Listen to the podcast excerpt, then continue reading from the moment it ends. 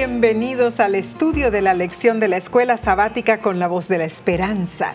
Estamos en una semana muy especial, ¿no es cierto, Omar? Porque en esta semana empezamos el tercer trimestre del 2021 eh, de estudio de la lección de escuela sabática. Y la nueva lección lleva por título Descanso en Cristo. Ah, creo que va a ser muy interesante, Omar. Y, en realidad los autores son un matrimonio, Chantal y Gerald Klingbeil. Ambos tienen amplio conocimiento de la palabra de Dios y vamos en realidad a gozarnos en el estudio de la palabra de Dios. Y a ti, que nos acompañas por televisión, YouTube o Facebook te agradecemos por estar con nosotros. Bien, empezaremos entonces este fascinante trimestre repasando la lección número uno para el 3 de julio del 2021 y se titula ¿Cómo vivir en una sociedad 24/7? ¿Por qué no pedimos eh, la bendición de Dios? ¿Qué te parece?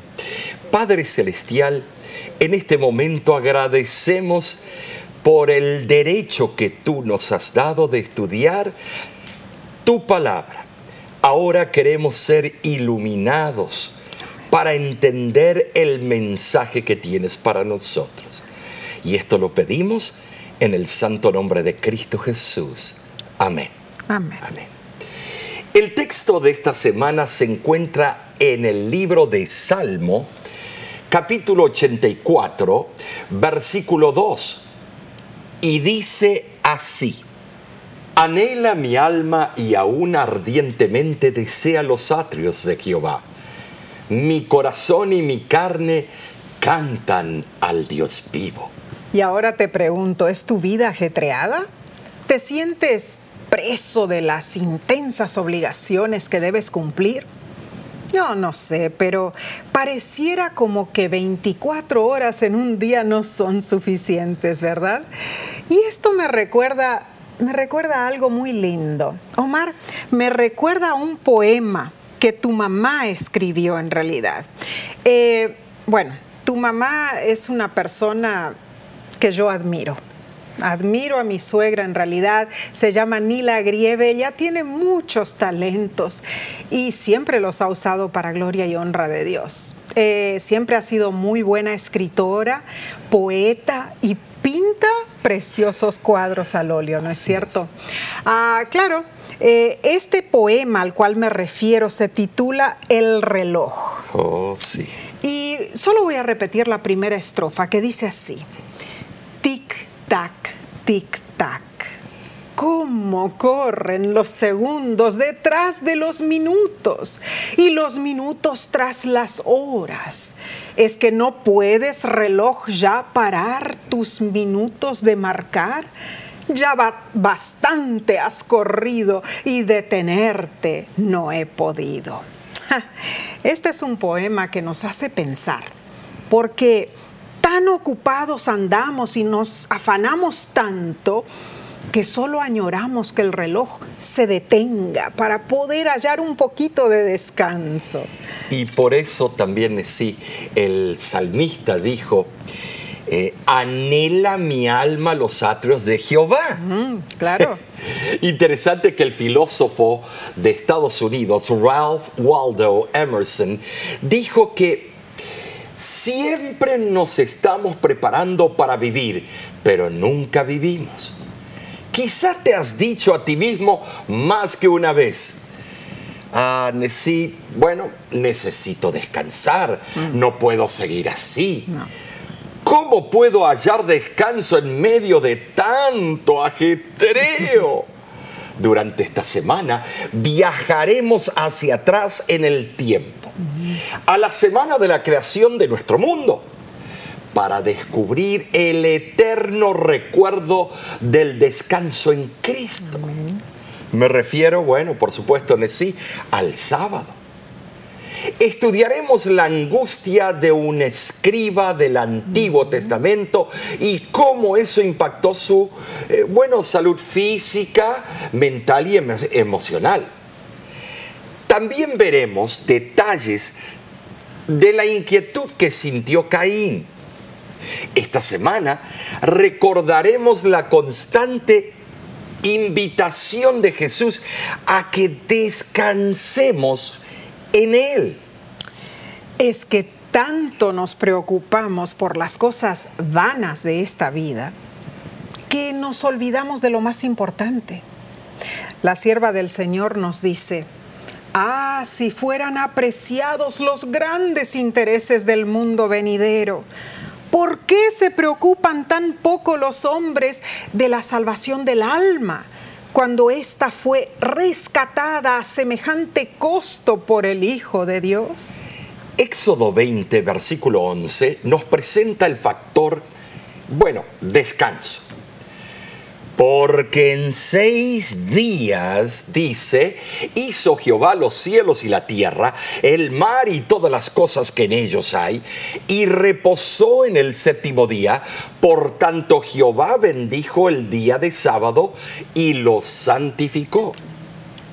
Es muy significativo que Cristo mismo como creador descansó en el primer sábado del mundo y además pronunció la ley en el Sinaí.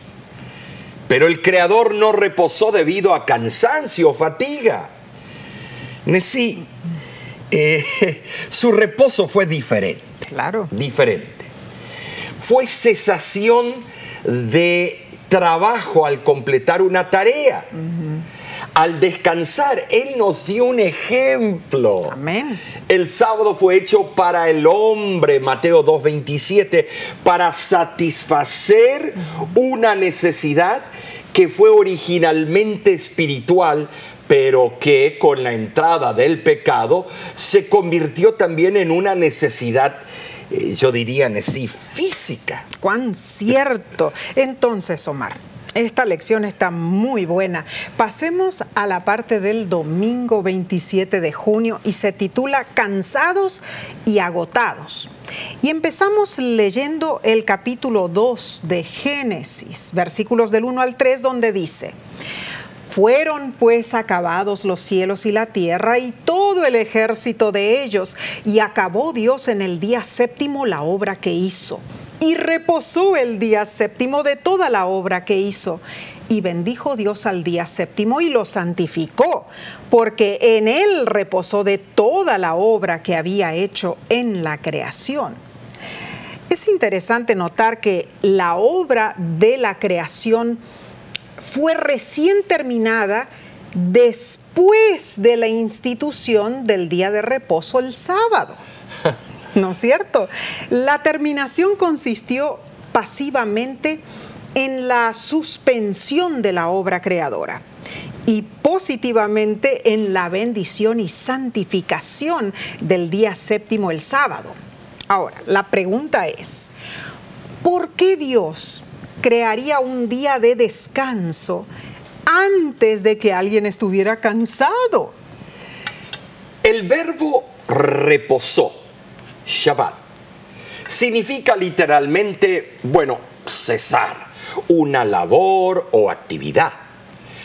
Como un artífice humano completa su obra al alcanzar su ideal y entonces cesa de trabajar en ella, así también, en un sentido infinitamente mayor, Dios dio fin a la creación del mundo.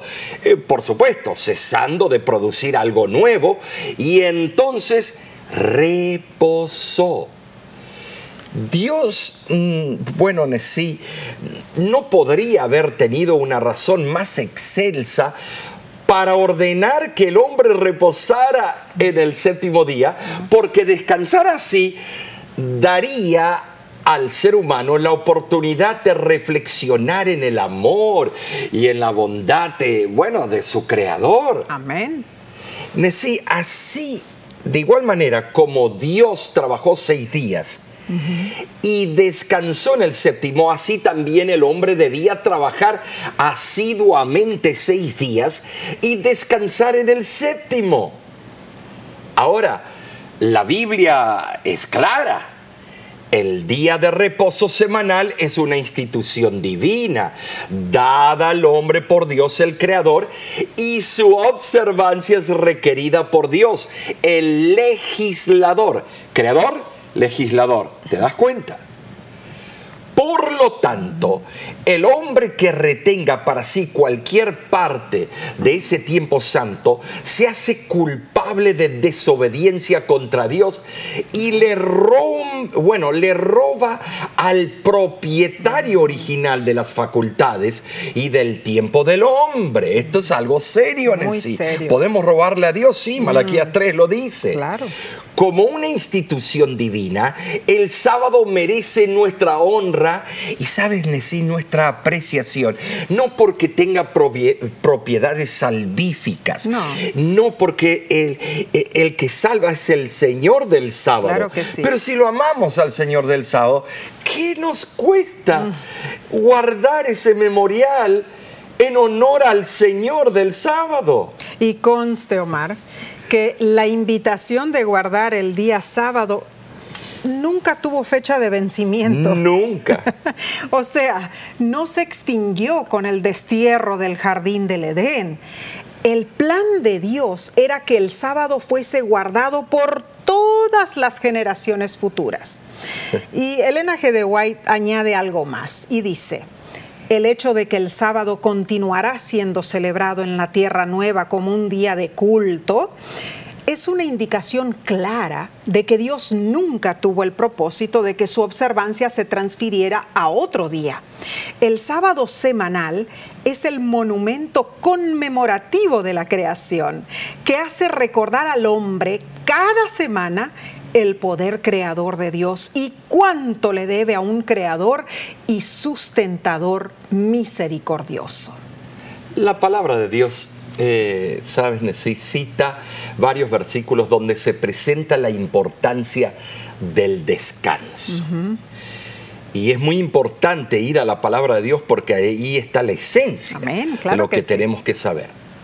Salmos 4, versículo 8 dice, en paz me acostaré y asimismo dormiré, porque solo tú, Jehová, me haces vivir confiado. Y en Marcos 6:31 vemos lo que Jesús dijo a sus discípulos en un día de muchas ocupaciones. Venid vosotros aparte a un lugar desierto y descansad un poco. Y el divino descanso del sábado nos trae la sensación de seguridad en nuestro Creador. En Él, en nuestro Creador, tenemos la verdadera paz. Gloria a Dios, alabado sea Dios por eso. El sábado es entonces un destructor del estrés, podríamos decir. Es la garantía de que el Dios que creó este mundo no ha olvidado ese día especial y nos, no nos ha olvidado a nosotros tampoco. Cuando guardamos el día sábado, nuestro Creador derrama abundancia de bendiciones del cielo en nuestras vidas y nos libra de la esclavitud del miedo, de las cadenas de la ansiedad y de la prisión de la preocupación todo eso que eh, eh, nos está atacando constantemente, ¿no es cierto? Ese estrés que mata el alma. Eh, ¿Sabes, sí? Es, terrible. Te voy a decir algo. Muchas veces lo acabamos de decir cuando guardamos el sábado, pero sabes, yo he llegado a un punto, sí, que yo ya no necesito más decir que yo guardo el sábado, hmm. sino ese día yo celebro. Amén. Yo celebro la creación de Dios. Gloria a Dios. Entonces es el día, es no para guardarlo en un cajoncito, sino para celebrarlo. Es, es en realidad 24 horas que celebramos al Creador. De gozo, de alegría, ¿no es cierto? Para celebrar a nuestro Creador. ¿Y qué hay de tu propia existencia agobiada? ¿Crees que la vida es como un helado que se derrite? ¿Que debes correr lo más rápido posible para alcanzar a hacer todo? ¿Qué puedes hacer para experimentar mejor tanto física como espiritualmente, el descanso que Dios quiere que tengas en realidad. Piensa en esto y mientras lo haces, ora al Señor y pídele que Él te dé ese descanso que tú tanto necesitas para tu alma, para tu vida, para tu familia. Y que Él eh, no opines, eh, esto no me gusta, esto hay que descartarlo de la Biblia. No, prueba el plato, el manjar que está delante y luego opina. Vas a ver que es una delicia, no una inmundicia. Omar, quizá alguno que nos esté mirando, escuchando, nunca haya celebrado el sábado. Claro, celebrado, no guardado. Mm. No, lo guardes porque no es para guardarlo, es para celebrarlo. Te invitamos a hacerlo y verás la diferencia tan grande y la bendición divina que eso traerá. ¿Y de qué manera se puede hacer eso? Visitando la naturaleza, yendo a ver, visitar los enfermos, un asilo de ancianos. Se puede ir a visitar los ancianitos que todavía están en sus propias casas y eh, eh, ellos se sienten solos, necesitan compañía. Claro que sí. Eh, ¿Por qué no aprovechar y hacer de ese día un día de compartir las buenas nuevas de gran gozo? Y de devoción y comunión con nuestro Padre y nuestros hijos sacarlos a la naturaleza. y si vives en el medio de una ciudad como Nueva York, mm. hay parques que uno puede ir, hay parques preciosos en dicha ciudad y en muchas otras. Eh, hay actividades, eh, búsqueda de tesoro eh, bíblico que se puede hacer con ellos, se puede hacer ejercicios bíblicos preciosos que ellos pueden gozar y pedirles que ellos los organicen y uno ser los estudiantes y ellos ser los profesores. Entonces, en realidad te invitamos. Planea el próximo sábado. Planea celebrarlo a nuestro Pero Dios ¿de cuándo? ¿De puesta de sol a puesta de sol? porque ese es el reloj divino de acuerdo a Génesis Claro que sí. Mientras piensas en cómo lo harás, tomaremos una corta pausa y luego seguiremos estudiando juntos. Volvemos enseguida, no te vayas.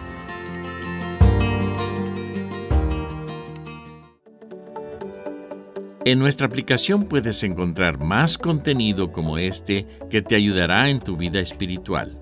Lo puedes descargar visitando nuestra página web lavoz.org.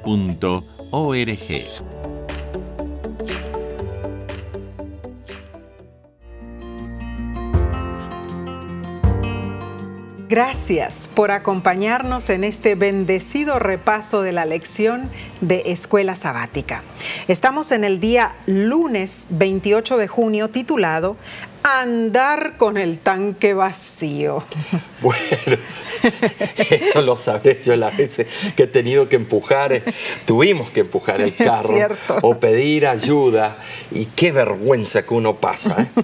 La lección menciona que la falta de sueño y el agotamiento por sobreesfuerzo físico, son problemas reales. Muy cierto. Sin embargo, lo más preocupante es cuando sentimos que andamos con el tanque emocional vacío. ¿Has pasado tú por eso? Bueno, el libro de Jeremías, en el capítulo 45, versículo 1 al 5 nos dice los, no, bueno, nos presenta, eh, si lo resumimos, la situación de su escriba llamado Baruch y dice así, palabra que habló el profeta Jeremías a Baruch, hijo de Nerías cuando escribía en el libro estas palabras de boca de Jeremías en el año cuarto de Joacín, hijo de Josías, rey de Judá, diciendo, Así ha dicho Jehová Dios de Israel a ti, oh Baruch. Tú dijiste, ay de mí ahora, porque ha añadido Jehová tristeza a mi dolor. Fatigado estoy de gemir y no he hallado descanso. Así le dirás, ha dicho Jehová, he aquí que yo destruyo a los que edifiqué y arranco a los que planté y a toda esta tierra y tú buscas para ti grandezas, no las busques, porque he aquí que yo traigo mal sobre toda carne, ha dicho Jehová, pero a ti te daré tu vida por botín en todos los lugares a donde fueres. Ahora, ¿quién era Baruch? Era un hombre educado, calificado como eh, un secretario, un escriba, cuyo hermano, según Jeremías capítulo 51, versículo 59, era un oficial de alto rango bajo el rey Sedequías. Pero este pobre hombre pasó por un momento de profundo dolor emocional. La ciudad de Jerusalén pronto sería atacada por ejércitos enemigos, Nessie. ¿Sabes lo que es que eh, Qué angustia. Tú, sepas que vas, eh, tu ciudad donde naciste, eh, si es la capital, Ciudad México, Buenos Aires, si es Ciudad Guatemala, que va a ser destruida y tú lo sabes de antemano. Qué feo. El sufrimiento, la angustia y el desastre eran inminentes. Mm. La vida como la conocía Baruch cambiaría para siempre y el miedo lo consumió. Pero no lo culpemos porque nosotros estaríamos en la misma. La preocupación lo controló y lo debilitó. Jeremías, sabes, Nesí fue encarcelado. Sí. Fue muy fue tratado de una manera tan horrible. Mm, muy cierto. Y el rey y sus consejeros no prestaron oído a sus mensajes. Mm. La ambición de Baruch de ocupar un puesto importante en el Estado judío, eh, bueno, eh, parecía haberse frustrado por el aparente fracaso de los esfuerzos de Jeremías. Mm. Él tal vez estaba culpando. Era como que su carrera no iba a avanzar. No, iba a avanzar. A Baruch, como a todos los seres humanos, le hacía falta aprender que es necesario aceptar lo amargo y lo dulce, el fracaso y la prosperidad. Hmm, qué difícil.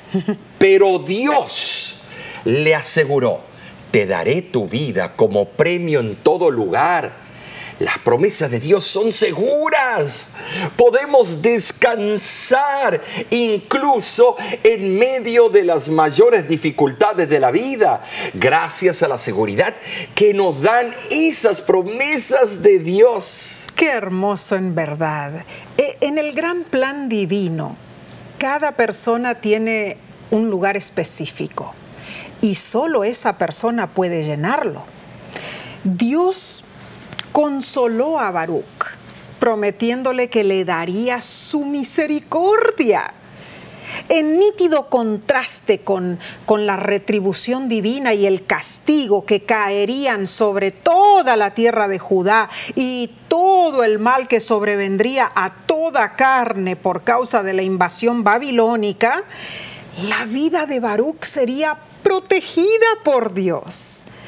La mayoría de aquellos cuyo éxito y posición Baruch envidiaba, no tendrían esa seguridad, sino que perecerían en la destrucción de Jerusalén.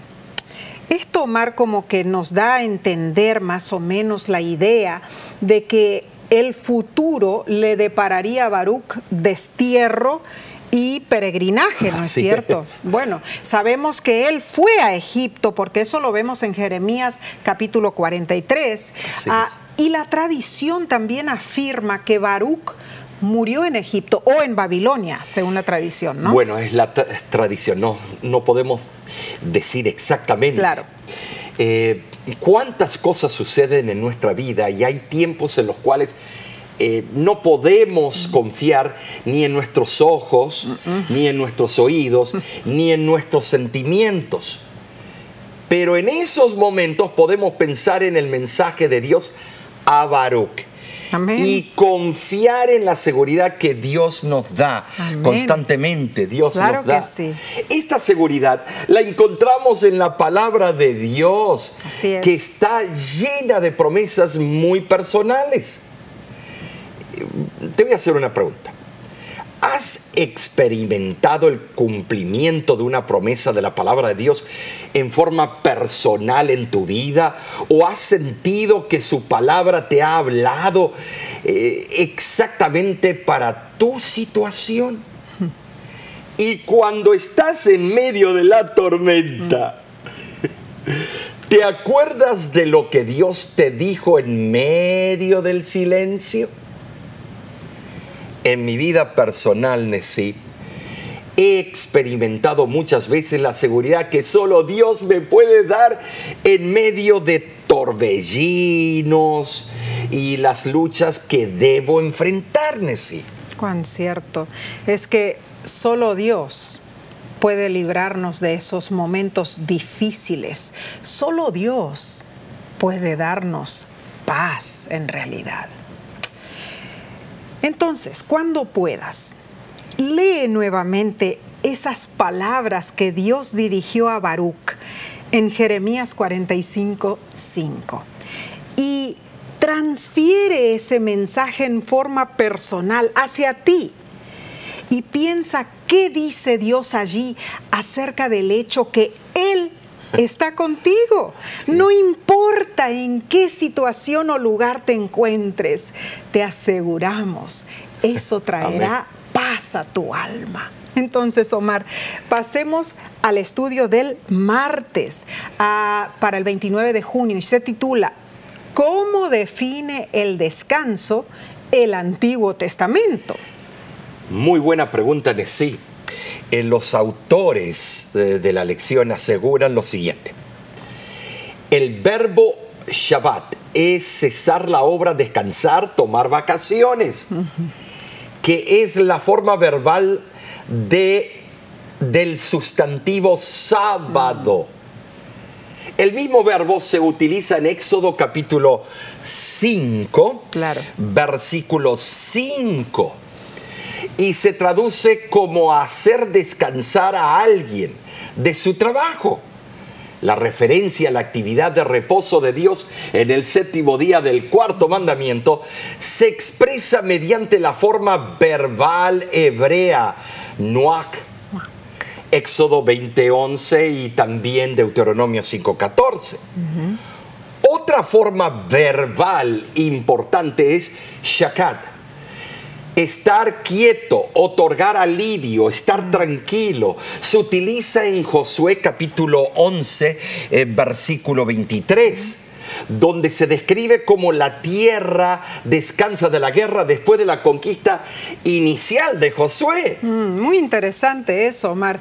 Eh, ahora, leamos Deuteronomio 31, versículo 16. Dice, y Jehová dijo a Moisés, He aquí tú vas a dormir con tus padres, y este pueblo se levantará y fornicará tras los dioses ajenos de la tierra a donde va para estar en medio de ella, y me dejará e invalidará mi pacto que he concertado con él. Luego leo segunda de Samuel, capítulo 7, versículo 12, dice, y cuando tus días sean cumplidos y duermas con tus padres, yo levantaré después de ti a uno de tu linaje, el cual procederá de tus entrañas y afirmaré su reino. Amén. Aquí, Omar, en estos dos versículos, Amén. debemos notar algo muy importante. Así es. Ah, en estos dos textos que acabamos de leer, ah, sugieren otro tipo de descanso. Me refiero al descanso de la muerte. Oh, oh. Mm. Ambos versículos usan el verbo shakab, que en forma literal significa acostarse, dormir. Eh, Bueno, y luego Jesús eh, eh, tomó ese concepto cuando habló de Lázaro Claro. y de otros. Está es durmiendo. un concepto de in- inconsciencia, de un abrir y cerrar de Mm, ojos. tremendo. Así es. Y ese descanso es temporario. Es un sueño hasta el día de la resurrección. ¿Qué dice? Claro. Amén, ¿no es cierto? Amén, amén. Es un abrir y cerrar de ojos. Y aunque la muerte es un enemigo que debemos enfrentar en este mundo de pecado, será un día abolida. ¡Qué bueno! ¿No es Amén. cierto? Gloria a Dios, Y así aunque sea. nos entristecemos cuando un ser querido fallece, nos consolamos los unos a los otros con la esperanza de que ese ser amado está descansando hasta el día final, cuando Cristo lo llame a resurrección de vida. Amén. Eh, es algo increíble, ¿saben? Sí. Eh, yo me doy cuenta, aquellos que confían en la resurrección, no están eh, con esos gritos y llantos y velando el cuerpo por la duda que se le escape en la noche. Porque hay eh, una esperanza, Omar. No, claro.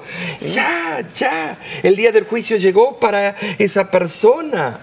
Ahora, la lista de verbos en hebreo que denotan descanso, Nesí, es interesante. Nos ayuda a entender la percepción teológica de reposo. Ahora veamos. Todas esas palabras tienen algo en común.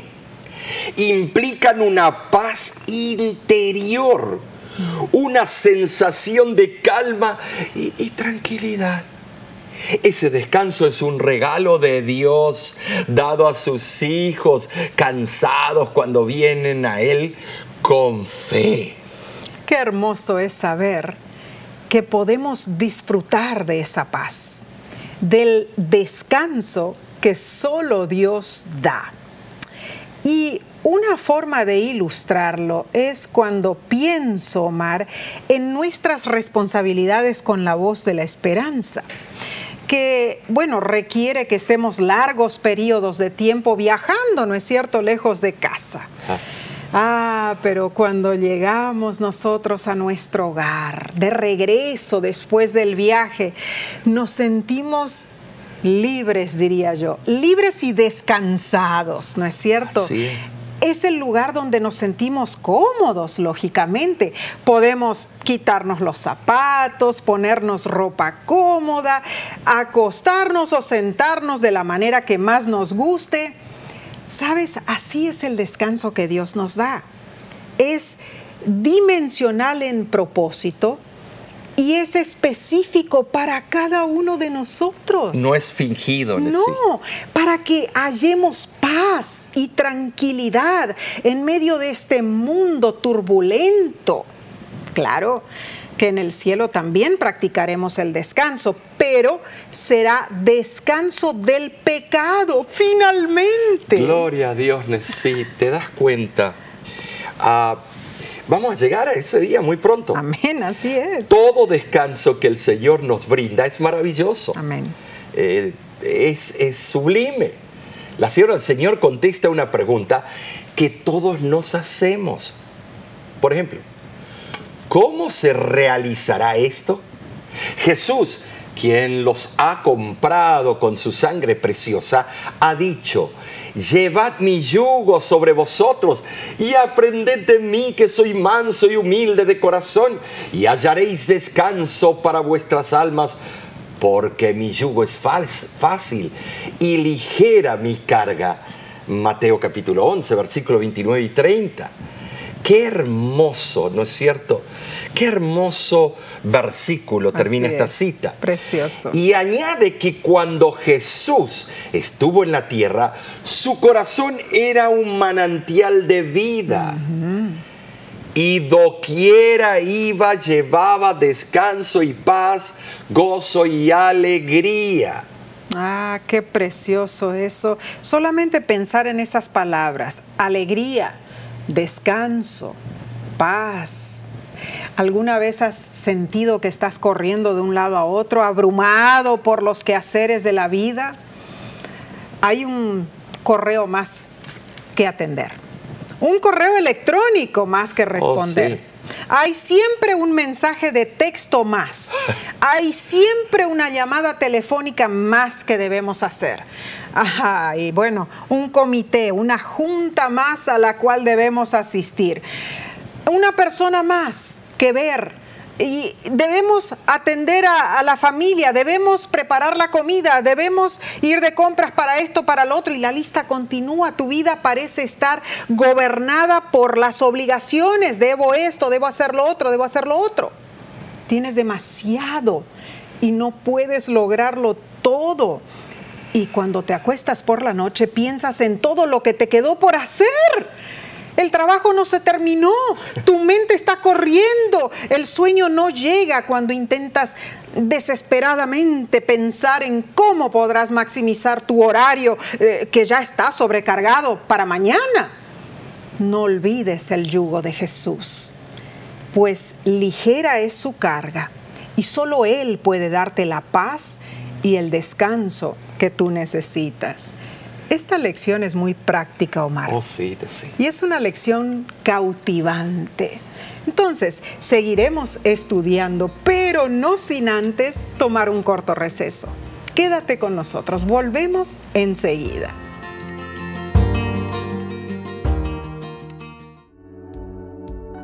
Con seguridad estás disfrutando este estudio de la escuela sabática.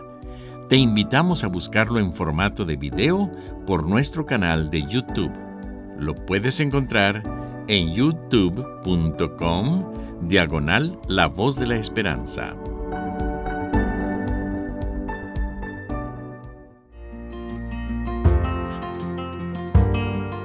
Gracias por estudiar con nosotros esta hermosa lección de escuela sabática. Compenetrémonos entonces en el estudio del miércoles 30 de junio titulada El descanso en el Nuevo Testamento. Aquí vemos una forma verbal para descanso que se encuentra en el Nuevo Testamento. La palabra es anapau, descansar, relajarse, renovarse se usa también en Mateo capítulo 11, versículo 28. Venid a mí todos los que estáis trabajados y cargados, y yo os haré descansar. Jesús quería decir que sus oyentes no debían esperar encontrar el camino de la vida, el camino de la verdadera sabiduría y el descanso, yendo a escuchar a los que se llamaban sabios y entendidos, pues no eran mejores que los ciegos, guías, aquellos guías, guías que eran ciegos de otros ciegos. Lo que no podemos refutar es que la humanidad lleva muchas cargas pesadas pero la más pesada es el pecado en sí. Mm. Eh, hay que admitirlo. Sí es. Sin embargo, además de las cargas comunes, los escribas y fariseos del tiempo de Jesús habían añadido otras cargas sobre los judíos que eran pesadas y difíciles de llevar. Es cierto, ah, el, libro eh, deseado de todas las gentes lo explica diciendo lo siguiente. La gente estaba cargada con tantas exigencias rabínicas que muchas veces ni siquiera toda la vida bastaba para aprenderlas todas. En vez de dar descanso al alma de quienes llevaban una pesada carga de pecado, esas exigencias rabínicas solo servían para extinguir en el pueblo cualquier chispa de vida y de esperanza que pudiera quedar. En el griego, la palabra anapao es hacer descansar del trabajo, reanimar, revivir. Pero el sustantivo anapausis se emplea comúnmente para referirse al descanso sabático. Tanto el verbo como el sustantivo tienen la idea de bueno, una cesación transitoria del trabajo y no de inactividad permanente. No, no, no eh, respalda la vagancia. Esto es muy importante, pues los que nos allegamos a Cristo, nos dejamos, no dejamos de trabajar, sino que en vez seguimos trabajando eh, más que por la comida que perece, nosotros trabajamos por la comida que da y trae vida eterna y permanece. Los que hallamos el descanso del cual hablaba Cristo Jesús, andaremos por las sendas antiguas y orientaremos nuestra vida por el buen camino, sí, de lo que Dios escoja. Se lo dejamos en la mano de Él como lo explica Jeremías capítulo 6, versículo 16. Y dice así, así ha dicho Jehová, paraos en los caminos y mirad, y preguntad por las sendas antiguas, cuál sea el buen camino y andad por él, y hallaréis descanso para vuestra alma. Mm. el que ama a Dios, se deleita en hacer su voluntad. Qué Le nace Precioso. Los que toman el yugo de sumisión al Maestro Celestial, los que van a aprender en su escuela, hallarán descanso para el alma como Él lo ha prometido. Amén la pesada carga de la justicia legalista de esforzarse por ganar la salvación mediante méritos, bueno, supuestamente ganados por las obras personales y no por los méritos de Cristo, y la carga aún más pesada del pecado, todo eso va a desaparecer porque no tiene poder de por sí mismo. Qué hermoso concepto la invitación de Cristo es especialmente para las personas agotadas, las personas cansadas, que viven en un mundo 24 horas al día, 7 días a la semana. Los discípulos de Jesús estaban ansiosos y atareados y Jesús los invitó a venir solos a un lugar desierto y descansar un poco porque eran muchos los que iban y venían y ni siquiera tenían tiempo para comer, así nos cuenta Marcos capítulo 6 versículo 31. En su ajetreo, Jesús les ofreció descanso y su invitación a descansar no fue un evento único solo para los discípulos. A las multitudes que lo seguían, él les dijo, venid a mí, todos los que estáis trabajados y cargados, y yo os haré descansar. Mateo 11, 28. Ahora, el descanso que ofrece Jesús no está libre de pruebas, pero sí nos da la garantía de que en Él estamos seguros, que Él nunca nos dejará ni nos abandonará. Esto es algo precioso, eh, Omar. claro que sí. ¿Por qué? Porque el Señor es un, eh, el Señor, Dios de todos, es un ser responsable, no deja las cosas eh, tiradas por la mitad, incompletas. Y más a no es un chapucero, es nuestro Dios. Claro. Que se preocupa de todos los detalles de nuestra vida. ¿Y cómo no se va a preocupar por nosotros? Si dio a su Hijo unigénito. Tanto sacrificio, ¿no es cierto? Y tanto amor por nosotros que somos considerados sus hijos. Esto es un pensamiento precioso. Así que vamos a pasar al estudio del jueves, para 1 de julio, que se titula Errante y extranjero. Génesis capítulo 4, versículo 1 al 12, nos presenta lo que hizo de un errante y extranjero en la tierra. El libro Patriarcas y Profetas lo narra de la siguiente manera. Caín se presentó a Dios con murmuración y escepticismo en el corazón, tocante al sacrificio prometido y a la necesidad de ofrendas expiatorias su ofrenda no expresó arrepentimiento por el pecado. Sentía como muchos sienten hoy que seguir exactamente el plan indicado por Dios y confiar plenamente en la expiación del Salvador prometido para su salvación sería reconocer su debilidad. Prefirió depender de sí mismo, se presentaría confiando en sus propios méritos entonces vemos, sí, claramente que no fue Dios quien causó que Caín fuera errante y extranjero. No lo hagamos al villano, a, a, Dios, sino más bien fue lo que sucedió como resultado de sus acciones desobedientes. Siempre Satanás nos quiere meter en la cabeza de que Dios es el villano.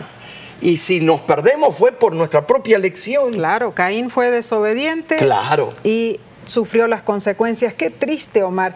Eh, la historia de Caín nos muestra que no hay descanso cuando los seres humanos se rebelan contra los mandamientos de Dios y confían en su propio juicio. Caín ignoró las instrucciones de Dios. Confió en una religión de obras humanas. Exaltó su propia opinión por encima de la revelación divina de Dios. En contraste Abel, Abel tuvo paz porque puso su confianza en Dios. Esto nos sirve como, como una lección práctica y crucial para vivir en nuestro mundo de 24 horas al día, 7 días a la semana. Ahora, ¿qué hizo que la ofrenda de Caín no fuera aceptable para Dios? Él reconoció a regañadientes los derechos de Dios sobre él. Pero un espíritu secreto de resentimiento y rebelión lo movió a responder a las órdenes de Dios según, bueno, su propia elección, antes que seguir el plan establecido por Dios obedeció en apariencia, pero su forma de proceder reveló un espíritu mm. desafiante. ¿Cuántas veces somos iguales, Nesí? Mm, no podemos culpar a Caín.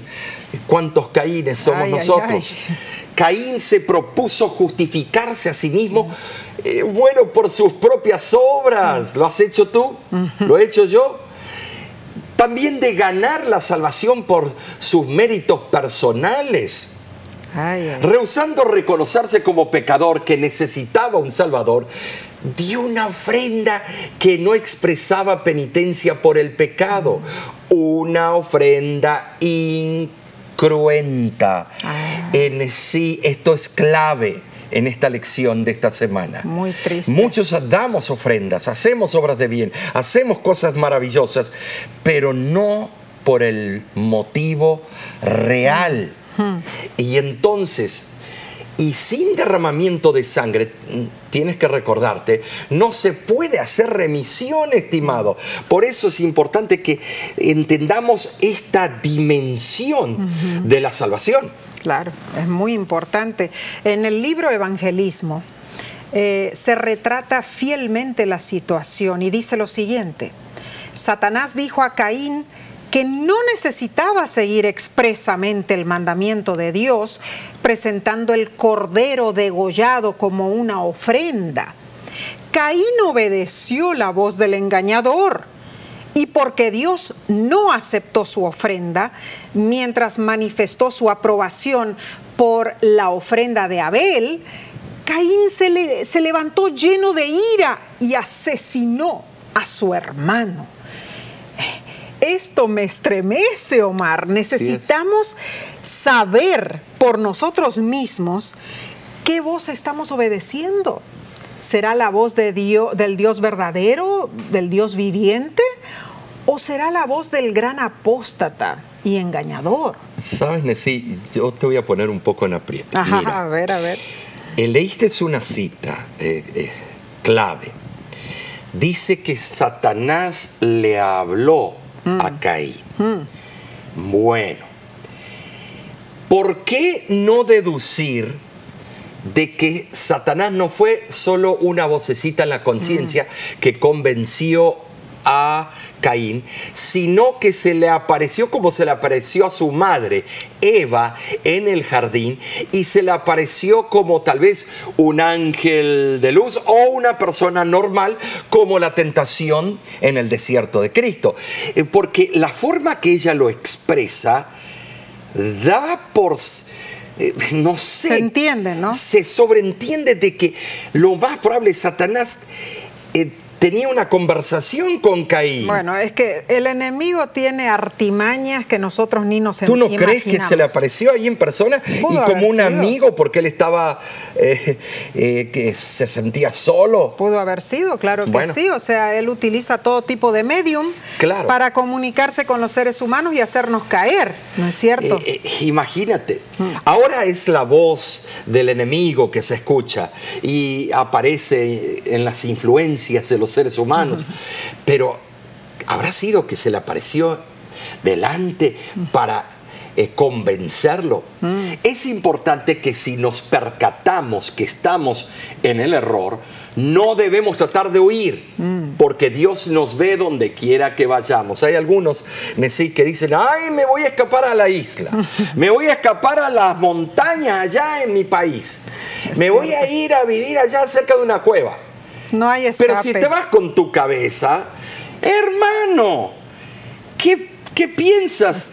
Tu cerebro te sigue y, los Dios- problemas te siguen. Y Dios sabe a dónde estás y qué estás Y haciendo. te va a buscar. Lo mismo trató Jonás. Eh, de escaparse del problema, pero lo siguió hasta el vientre de ese gran pez. cierto. Muchas personas intentan ocuparse en otras actividades para evitar enfrentar la necesidad que tienen de la gracia divina. Lo vemos constantemente en las campañas evangelísticas. Estoy ocupado, estoy... esto- Esto, ay, que esto, que mi hijo tiene práctica de tal deporte. Y mientras tanto pasa la vida y no has entregado tu vida a Cristo. Cierto. Ahora, Caín se ocupó en construir una ciudad y su dinastía, pero aunque esos logros suenan bien a nivel terrenal, no llevan a la vida eterna. Eh, sí, se requieren esfuerzos de parte del que necesita la gracia de Dios. Claro que y sí. si está sufriendo por las consecuencias del pecado, puede buscar la paz en Cristo y aceptar el perdón Amén. que proviene a través del sacrificio de nuestro Salvador en la cruz del Calvario, hermanos. Digamos al unísono, Amén. amén. Gloria, Gloria a Dios por esto. Amén, amén. Entonces, Omar, para concluir esta lección de esta semana, en realidad, a lo largo de las escrituras, Dios nos invita a descansar de nuestras ocupaciones. Cuando el ajetreo de la vida nos abruma, comienzan a suceder tres cosas. ¿Cuáles son esas tres cosas, Omar? Bueno, sí. Eh, primeramente empezamos a desenfocarnos, a tener una mirada turbia de las cosas. Los desafíos de la vida parecen gigantes y nos enfocamos en los problemas más que en Dios. En nuestro ajetreo aceptamos las respuestas humanas a nuestro dilema más que las soluciones divinas. Y bueno, en segundo lugar, comenzamos a agotarnos, agotarnos física, mental y emocionalmente. Decimos y hacemos cosas de las que luego nos arrepentimos. El estar súper ocupado conduce al cansancio. El cansancio conduce al agotamiento y el agotamiento conduce al desánimo. Finalmente, comenzamos a descuidar la oración y el estudio de la Biblia, lo que causa que nuestra vida espiritual, bueno, sufra. El cansancio produce ineficiencia, falta de disciplina y también yo diría incapacidad para controlar los sentimientos de uno. Resultado, una erosión de nuestra comunión con Dios. Ah, Y eso es, impre- in- in- eso es Horrible. horrible, ocurre constantemente. Y allí llega nuestro momento de emergencia. Es urgente que encontremos descanso. Y el descanso viene al tener una relación de confianza con nuestro Así Creador. es. En Cristo hay reposo. En sus promesas hay seguridad. En su presencia estamos libres de ansiedad y preocupación. Nuestro Creador nos ha diseñado para descansar. Así es. Ese descanso es más que un descanso físico, es una paz mental que proviene de creer en la palabra de Dios, confiar en sus promesas y entrar en la bendición de su día de reposo, Amén. el sábado. Dios hoy nos invita con las palabras de Salmo 46, 10. Está quietos y conoced que yo soy Dios. Amén. En medio de la tensión y las intensas actividades de la vida, puedes confiar en Él y estar rodeado de una atmósfera de luz y paz. Qué hermoso. Tu vida exhalará la fragancia celestial y revelarás la seguridad que el poder divino te da. Ay, Omar, qué hermoso comienzo para este nuevo trimestre de la lección de escuela sabática. Este estudio es verdaderamente de gran invitación, pero aquí recién empezamos, ¿no es cierto, Omar? Eh, te invitamos, te invitamos a unirte nuevamente con nosotros. La semana que viene, ¿qué pasará? El título será Sin descanso y rebeldes. Mm. Parece el nombre de una novela, ¿no es cierto? y nos sentimos felices por tenerte nuevamente en este foro de la voz de la esperanza. Eh, no interesa la plataforma eh, que hayas usado o que estés usando, pero conéctate, invita a otros y diles que se suscriban en nuestro canal de YouTube o en diferentes plataformas o puedes ir a los canales de televisión donde este estudio se pasa. Y de nuestra parte, Nessie, ¿qué le decimos a este distinguido público? Que Dios te bendiga y te guarde. Nos vemos pronto.